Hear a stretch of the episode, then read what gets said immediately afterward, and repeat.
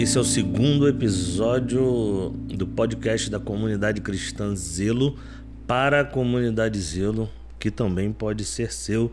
Eu sou o Juan Magalhães e estou com Daniel Gonçalves. Hoje nós vamos falar um pouquinho sobre o zelo das virgens prudentes, que se encontra em Mateus 25, né, após o sermão profético de Jesus, né? Jesus está respondendo né, a pergunta dos discípulos a, acerca dos sinais do tempo do fim. Né? É, eles tinham dúvida sobre sinais e Jesus ele vai discorrendo sobre muitas coisas, muitos detalhes. Quando vocês verem situações externas como terremotos, guerra, ainda não é o fim.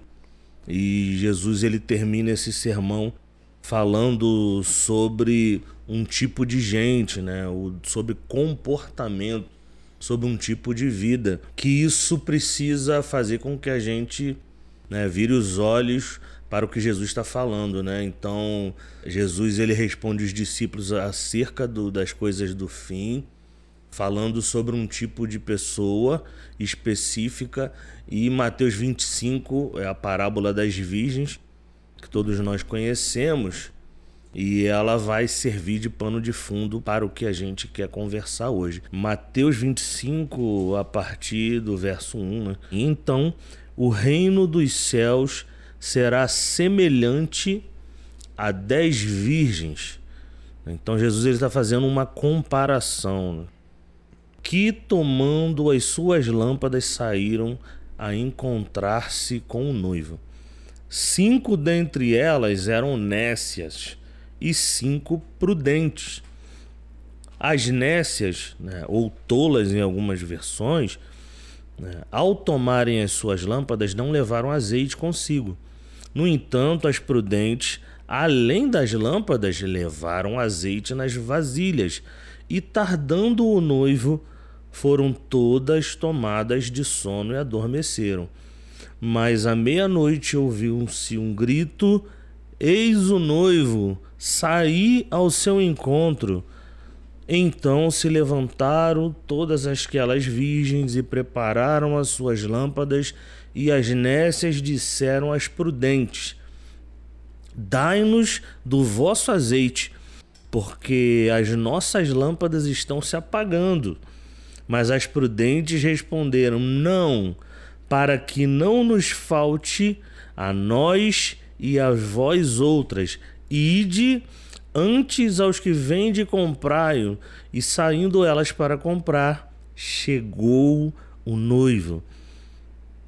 E as que estavam apercebidas entraram com ele para as bodas e fechou-se a porta.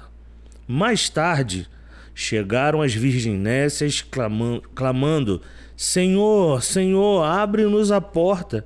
Mas ele respondeu: Em verdade vos digo que não vos conheço. Vigiai, pois, porque não sabeis nem o dia e nem a hora. Então, nós estamos aqui, né, nesse segundo episódio do podcast da Zelo para observar a respeito das virgens prudentes e imprudentes ou nécias. Mateus 24 e 25 é um sermão só, né? Sim. E a gente precisa também entender Mateus 25 e a parábola das dez virgens baseado no assunto de Mateus 24, né? Que tem a ver com reino, tem a ver com grande Sim. tribulação, tem a ver com tudo isso. Então, uh, especificamente as dez virgens está ligado a esse assunto, né? A gente pode falar que Mateus 25 são sermões pastorais, né? Vamos dizer assim, de como você se portar diante o ensino a informação que foi falada em Mateus 24, né? E aí as dez virgens prudentes, né? É... Eu não sei de onde o Senhor tira essas parábolas, né? São parábolas bem fáceis de entender, né? Eu acho que ele tem essa proposta sempre de falar de um jeito que o povo entenda, o discípulo entenda o que ele está querendo dizer. E aí a gente sempre pega essa passagem das dez virgens, e eu já ouvi falar, até, até brincou antes do podcast é, começar, né? A gente falou, pô, será que Jesus tem dez esposas, né? Nossa, ia ser muito ruim se isso fosse real, né? É totalmente contrário à palavra dele sobre ter uma esposa, ter uma noiva preparada. Essa coisa e a gente, do Islã, né? É, né? E a gente sabe que isso não tem a ver com isso, né? É, a gente vai falar sobre isso, mas as dez virgens não tem a ver com dez esposas do Senhor, né? Uh, o contexto aqui fala de outra situação, né? É fato, o central daqui tem a ver com um casamento, Sim. com uma festa. Né? então Isso. o nosso pano de fundo que nós estamos falando aqui é, existe uma festa de casamento para acontecer e a festa para acontecer precisa acontecer o casamento. Sim. Então Cristo é o noivo né? e a noiva é, ela representa a igreja.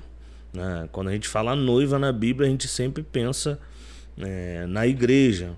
E o texto é interessante que ele nos amostra, nos entrega dois tipos de postura no meio de um povo só. E eu acho que é isso que é bem interessante que a gente observe aqui.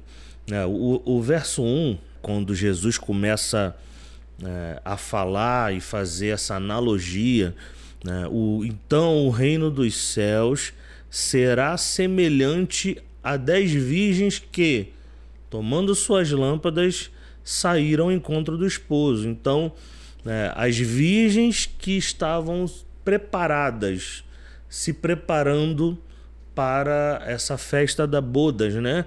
É, na cultura judaica tem né, é, é, essa tradição né, da noiva que é levada por virgens, né?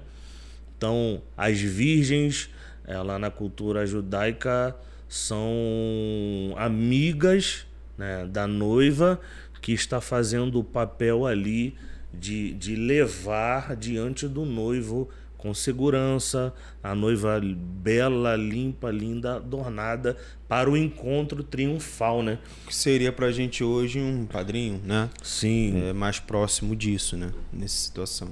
Então nós temos né, Reino dos Céus, as virgens, uhum. né, as lâmpadas e o encontro em jogo. Então, tipo assim, é, o encontro vai acontecer, né? O casamento é real, vai acontecer. Nós estamos caminhando para isso e, e aí a gente precisa observar as nécias, as prudentes e o que elas fizeram para serem aprovadas né, e reprovadas. E aí tem a, a espera, né? Tipo assim, todas elas sabiam que ia Sim. acontecer, né? Ninguém foi colocado na situação sem estar percebido. Não, todos sabiam Sim. que se ele teria um dia que esse homem iria voltar, que, é, uhum. esse marido ia voltar, né? Todas elas. Só que, como você falou, existe dois tipos. As que esperavam até o fim disso acontecer e não só esperavam, elas estavam preparadas para aquilo, né? Além de esperar, estavam prontas, né? E as outras que esperavam, só que não estavam preparadas, ainda não estavam numa posição, né, que está falando de ter azeite, né? Uhum. É, então aí teve cinco delas que não tinham azeite. No momento que o noivo chega, elas vão procurar e aí a porta se fecha. Né? É. Elas não participam uh, do casamento, da festa, da ceia. Né? E a questão é. Né, as cinco de um grupo e a do outro grupo sabiam o que estavam fazendo. Né? Elas tinham convicção, elas tinham destino certo ao estar envolvida com isso. E se tratando de analogia, né, é bom também a gente pegar esse gancho e fazer com que os ouvintes tenham essa clareza e essa percepção que existe né, um povo que está caminhando para o encontro com o noivo com conhecimento, sabendo o que está acontecendo. E aí o desdobramento do texto que vai fazer que a gente enxergue algo que a gente precisa se apoiar, um tipo de vida, as posturas que as, as sábias, né, as prudentes tomaram e as imprudentes não, e as tolas não, né? Porque o, o, o verso 2 e 3 vai dizer: cinco delas né, eram prudentes, né? E a versão que que eu estou usando aqui, né, coloca aí cinco loucas.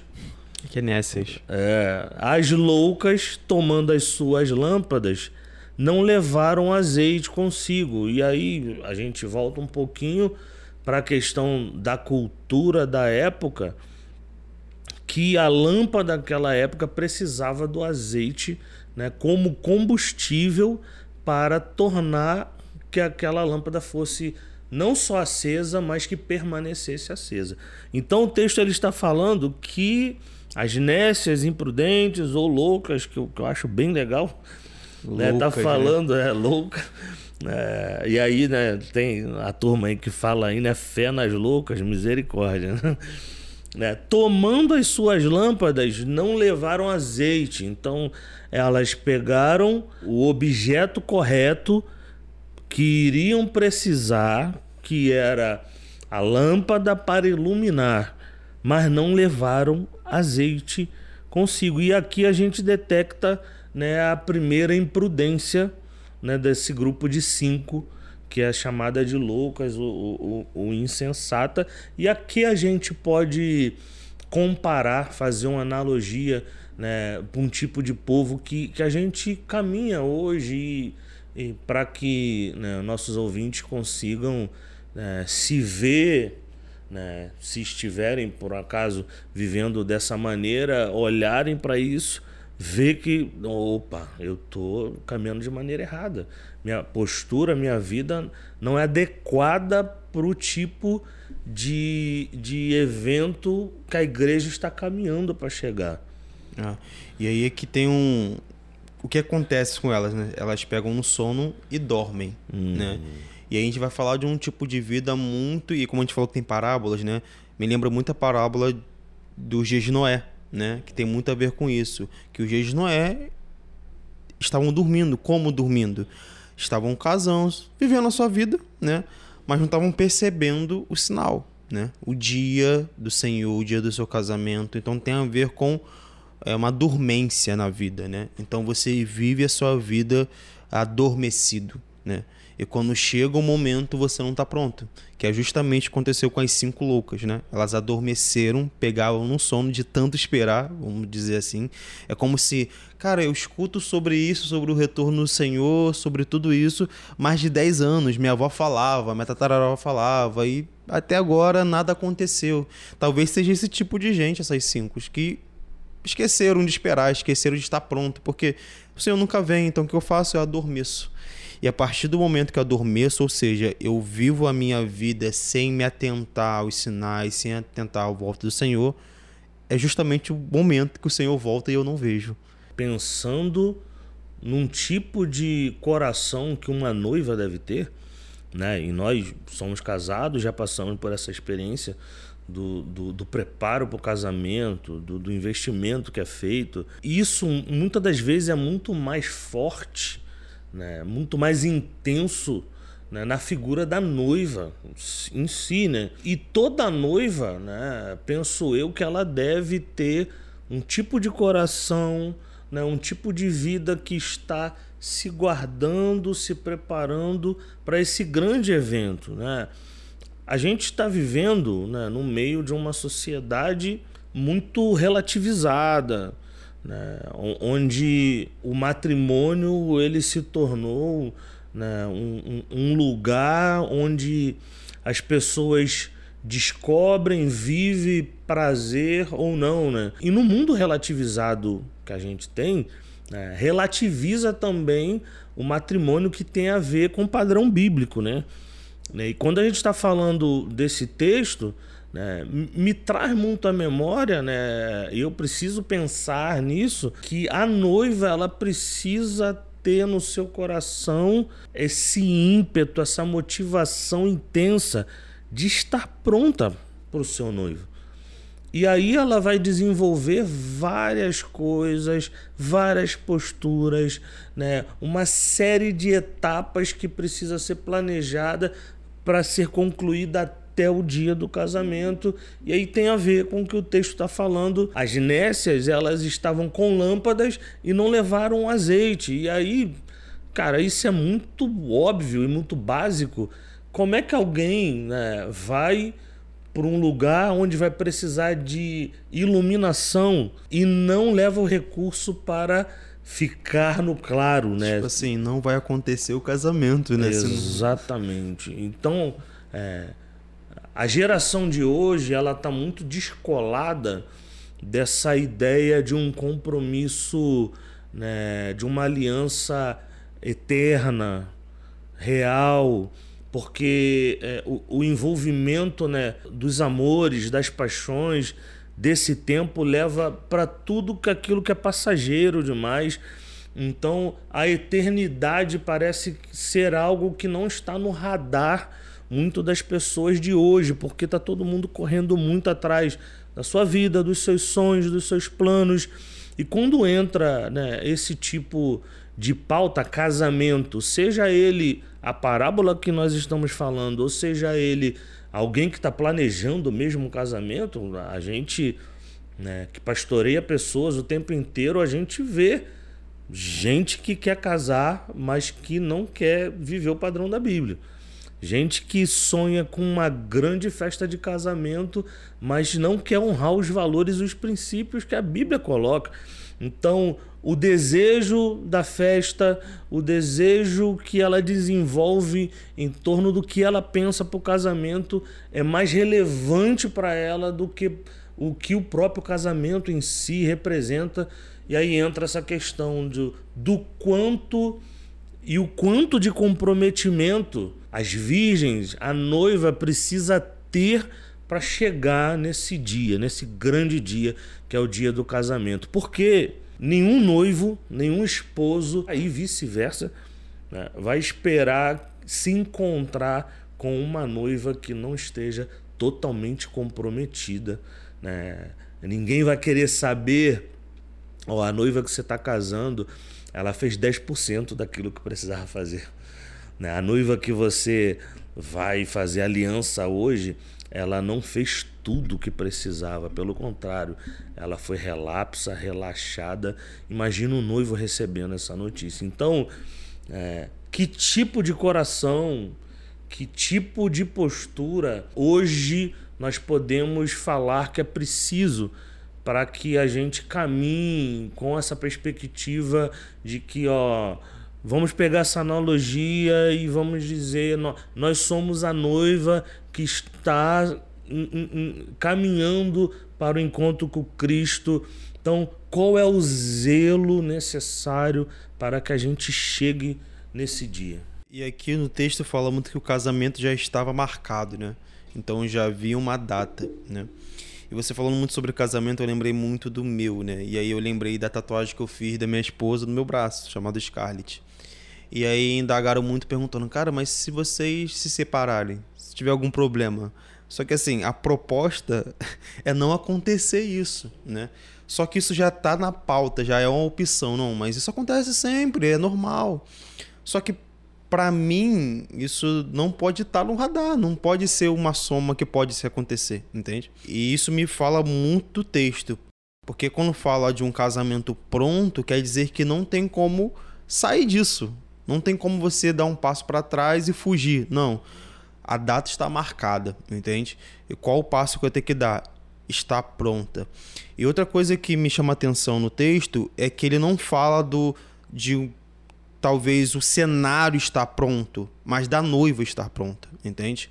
Tem muito mais a ver com a noiva em si, com as suas situações emocionais, seu coração, seu desejo, maturidade, uh, do que o a própria coisa para acontecer, vamos supor, é, uh, as finanças, as coisas pequenas da festa, entende? Tem muito mais a ver com o coração da noiva, porque uh, talvez no casamento poderia tudo tá tudo certo, com, com a roupa legal, com a festa acontecendo, com música, tudo certo. Só que a noiva não tem um coração no noivo, né? Eu acho que é justamente esse o grande lance, né? Uh, o coração da noiva precisa estar pronto para isso precisa estar pronto para esse dia, sabe? E aí a gente vai falar sobre uma preparação, né, que é o momento onde a gente estamos como igreja, né? E esse, essa parábola fala basicamente, acho que de quatro personagens, né? Fala das dez virgens, aí você separa cinco e cinco, né? Fala da noiva e também fala do noivo, né? E aí a gente transita em duas coisas, né? nas dez virgens, que a gente pode se identificar ali, mas também tem a noiva que tem a ver com a igreja, né? Eu acredito que esse momento que a gente pode fazer, o que a gente precisa fazer como noiva, é olhar para o nosso coração e ver onde ele está. É, enquanto você falava, eu lembrei muito daquele livro, é Você é aquilo que ama, uhum. né? E essa frase Jamie desse livro, Smith, né? É, exatamente. A frase desse livro, ela faz pensar muito, né? Porque assim, você para pensar essa pergunta para você mesmo, tá? Então, se eu sou o que eu amo, a pergunta é: o que eu amo, é. né? Porque é justamente o que vai me formar, né? Então eu acho que a ideia do, da parábola de Mateus 25 é justamente essa. A noiva precisa amar a Cristo, né? E a partir disso ela se torna. E aí tem a ver com o lance do casamento, né? Como se conhece? Se tornando um, uhum. conhecendo, né? Então aí eu, eu acho que existe algo que que vem antes, né? Precede o amar, né? Que é ter o conhecimento sobre a aliança. É uma parábola, mas nós estamos falando de algo que está no futuro, que já está garantido. Isso vai acontecer. Né? Cristo volta para casar com a sua igreja. Né? Ele é o noivo que vai casar com a sua igreja. Igreja essa que precisa estar madura né, perfeita, né, sem mancha. Então, o conhecimento que eu tenho sobre aliança é que vai me fazer sustentar essa aliança até o fim. Né? O, o tipo de conhecimento que eu tenho sobre a aliança é que é que não me deixa ser roubado pelas aflições da vida comum. Por exemplo, é, eu tenho aliança com a minha esposa. É, estou casado com ela há 22 anos, a Fabiana, e obviamente com 22 anos de casado, nós já passamos por vários momentos tensos, né, por muito aprendizado.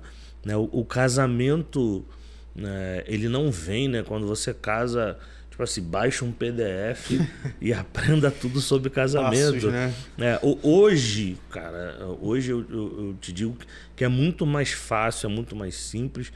É, por conta, inclusive, do tipo de igreja que a gente está envolvido. Então, a gente consegue né, falar para discípulos, para pessoas que estão perto de nós, ó, esse caminho não é legal, isso aqui é errado, mantenha seu coração nisso, tenha cuidado com isso, com aquilo isso vai evitando um monte de problema. Mas, né, eu, eu, lembro que, cara, 22 anos atrás, quando eu decidi fazer isso e, e, comecei a conhecer né, a minha esposa de fato, quando a gente casa, né, vai no cartório, pega o documento e, e começa a dividir vida dois. E aí tu, tu tem aquela ideia, pô, namorei tanto tempo, mas eu não conheço porque você precisa ser um para conhecer. Só um detalhe: há 22 anos atrás, eu tinha 6 anos. 5, é, eu acho. Já Isso é andamos é... algumas milhas. Né? então, obviamente que essa jornada né, ela vai ter altos e baixos, é, tensões, brigas, é, dificuldade relacional e dificuldade de de sintonia, de sinergia, mas eu posso afirmar que o, o, o que nos manteve de pé é o senso e o conhecimento de aliança. Né? E aí tem a ver com o que você falou. Né? Ah, as pessoas já casam com essa a, a, a cláusula, né? Já está ali no cantinho. Não, mas se der errado, se der, se já tem uma saída. Separar, né? Tipo assim, isso não é opção para o cristão. Né? O, o cristão jamais vai casar para se separar. Por quê? Porque antes do fator sentimento, amor, amar um ao outro, tem o fator aliança que precisa ser observado e olhado. Então, essa geração que nós estamos vivendo, né, estamos nela, ela relativiza aliança, casamento e, e namoro, noivado, tudo porque ela não conhece sobre aliança. Ela, se ela souber que Deus fez uma aliança conosco e é inquebrável, E inclusive Romanos vai dizer que nada pode né, nos tirar disso, nem anjo, nem principado, nem a morte, nada pode romper isso. É, aí a gente começa a ter um peso de aliança devida que nos leva a ter o comprometimento correto. Né? E aí, quando a gente olha para esse papel que a gente precisa ter, nós não vamos avaliar, é, uau, que, pô, eu estou fazendo o quê? Né? Que tipo de vida que eu tenho né, inserido nesse contexto né, que está me levando para esse encontro, né, para esse casamento que está marcado? Né? O que Jesus está esperando? Né? Que tipo de noiva que ele está esperando? E a gente se olha né, dentro desse texto, dentro desse grupo de dez, que, que tem dois tipos, né, prudentes e as nécias, né, as tolas. E aí a gente pode se ver nisso ou não e falar, cara, eu, eu não estou vivendo né, o tipo de vida que eu preciso porque eu não conheço aliança. Né. Eu, eu, na minha vida comum, na minha vida né, com a minha família, com a minha esposa, com meus filhos e vice-versa, eu não tenho zelo que as virgens prudentes tiveram porque eu não sei o que é aliança. É, e aí a gente vê um Deus de aliança, né? É. é o outro ponto, né? A gente vê em toda a Bíblia Deus falando que é um Deus de aliança, né? Um Deus de pacto. Então, vira e mexe, a gente vê, tem até a história de Jacó, né? Deus perseguindo Jacó. Por quê? Porque ele fez uma aliança com Jacó, né? E aí, a gente vê também assim Abraão, né? Deus passando no meio dos animais, fazendo uma aliança. Então, Deus está sempre voltando falando, ó, eu sou um Deus de pacto, de aliança. Tanto que no Novo Testamento ele faz outra aliança, né? a, nova aliança, a nova aliança, né? Então, ele é um Deus de aliança, né? Então, entender isso é, vai nos ajudar a entender essa questão do casamento que você está falando, né? E a aliança para a gente hoje em dia é quebrável, né? Para nossa sociedade. É fazer um, um, casamento, a gente não pensa a eternidade, né? A gente casa porque a gente gosta da pessoa. Gostei de você, vou casar com você e a gente fica até até onde dá, né? Parei de gostar de você, a gente já já para, né? E é a questão da aliança que o Senhor é, enfatiza é uma aliança inquebrável, é um pacto inquebrável, né? É, é o mesmo pacto que ele chama os discípulos e quando ele morre, os discípulos saem, ficam dispersos, ele vai atrás e fala: Ó, oh, você tem uma aliança comigo, você me ama? Aí eu, eu amo você, Senhor. Você me ama? Eu amo Senhor, depois tu sabes. Porque ele vai atrás de quem? De quem ele tem aliança. Deus não quebra aliança. Né? E aí a nossa sociedade não conhece fidelidade à eternidade, ao extremo, sabe? A gente sempre conta com a infidelidade. E Deus não conhece infidelidade. Deus ele não consegue abraçar é, esse estilo de vida infiel. E aí a gente pode entrar em vários assuntos relações. A gente pode entrar em, em quebra de aliança em relação à igreja, quebra de aliança em relação à família e várias coisas, né? Então, Deus é um Deus de aliança e a partir disso a gente precisa pensar que todas as vezes que a gente pensa em ser infiel, a gente precisa pesar uh, o quanto isso é importante a se fazer, sabe? Porque ele é um Deus de aliança, entende? Falando da, das sábias agora, né? Da, das prudentes. E aí, as cinco prudentes são aquelas que olharam para esse quadro da aliança, entenderam o pacto e a aliança e se prepararam para esse dia. Né? Se prepararam é, para esse dia, e aí, de novo, falando de Mateus 24, o cenário desse dia é um cenário caótico, é um cenário onde o amor está se esfriando, onde as pessoas não amam, onde as pessoas não estão abraçando a aliança. É um cenário de perseguição, um cenário de facção, um cenário de muitas coisas acontecendo. E essas cinco prudentes são as pessoas que vão continuar amando até o fim. Amando até o fim. Para que é. a noiva uh, esteja pronta para esse dia, sabe? É, é interessante aqui, né? É, o verso 6 vai dizer. Mas à meia-noite, né, ouviu-se um clamor. Aí vem o esposo, eis aí o noivo sair ao seu encontro. É, alguém que estava de prontidão faz esse anúncio, desperta né, as virgens e elas precisam sair ao seu encontro. Todas aquelas virgens se levantaram e prepararam suas lâmpadas. E as loucas disseram às prudentes: Dai-nos do vosso azeite, porque nossas lâmpadas se apagam. Mas as prudentes responderam: Não, para que não nos falte a nós e a vós outras. Né? E assim, você está falando, né? O cenário posto ali, né? que isso vai acontecer logo após o sermão profético, é um, é um cenário de caos. Isso. Então é um cenário que vai necessariamente, como né, o texto coloca as prudentes, vai exigir total prudência. E aí, né, pode parecer que essa atitude de negar azeite seja uma coisa errada a se fazer. Mas nesse contexto não é.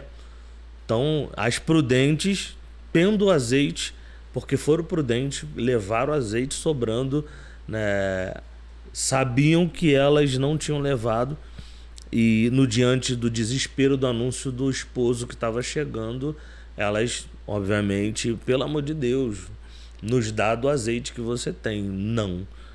Porque se a gente der azeite para vocês, vai faltar para nós. Ninguém entra, né? É, exatamente. E aí, nós temos aqui uma negativa do texto que, diante da imprudência das cinco virgens que não levaram azeite suficiente, as prudentes que levaram, né, negaram. Né? E parece que isso.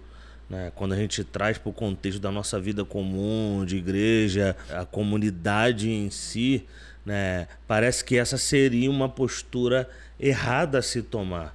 Mas a prudência, né? o zelo daquelas cinco virgens, ao não só carregar as suas lâmpadas, mas o azeite também, né? fizeram com que elas vissem esse cenário e, ó, se nós dermos azeite para vocês, nós não vamos entrar nas bodas. Eu queria que você falasse um pouco sobre isso. E é justamente por elas ser prudentes que elas não deram, né? Sim. Porque se elas dessem, elas também faziam parte das loucas, né? Elas não iam entrar por falta de azeite, talvez. E no verso 13 fala o seguinte: Vigiai, pois, porque não sabeis o dia nem a hora. E o vigiar está sempre atrelado a não ficar passivo, mas como as prudentes fizeram? Elas guardaram azeite. Vigiar tem a ver com a postura de olhar para o que está acontecendo, olhar o que está vindo, porque o dia do Senhor está vindo. A gente Sim. fazendo alguma coisa ou não, ele está vindo, Sim. sabe? Então, você ficando parado, ele não vai deixar de vir, né? Então é justamente o que as prudentes fizeram. Eles olharam esse dia vindo, esse casamento vindo, esse dia marcado vindo e se prepararam para isso diferente das outras. Então, o que eu posso dizer para você é se prepare para esse dia, sabe? Não olhe para o lado e, e, use de desculpa ah, porque o outro não faz e tal, eu também não vou fazer. Não, se prepare para esse dia, porque além de ser um povo que Deus preparou para ser salvo e fazer boas obras, dentro dessa mistura, como Deus fala, também tem as pessoas que serão separadas desse povo. Então não queira você fazer parte desse, sabe? É, eu espero que você escolha ser das prudentes, aquelas que estão prontas para esse casamento. É, e, e você fala de algo muito interessante que é a passividade, né? E muitas pessoas estão tomadas dessa passividade, né? um sono, uma inércia de que elas precisam esperar algo acontecer na vida. E o que o texto nos propõe, né, o zelo das virgens prudentes. O que é o zelo das virgens prudentes? Né?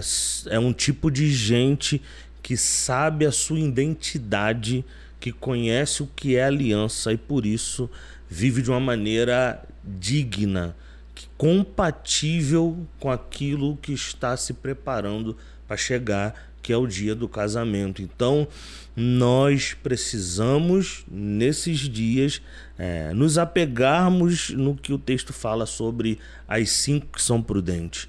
Né? E pegar as nossas lâmpadas, pegar o nosso azeite e cultivar um tipo de vida. Oração, jejum, né, é, a generosidade, né, ter uma vida que respalde aquilo que Deus deseja numa comunidade local, submetendo né, a homens e mulheres mais experientes, né, procurando viver, né, ter um tipo de vida que agrade ao Senhor em tudo que nós estamos envolvidos.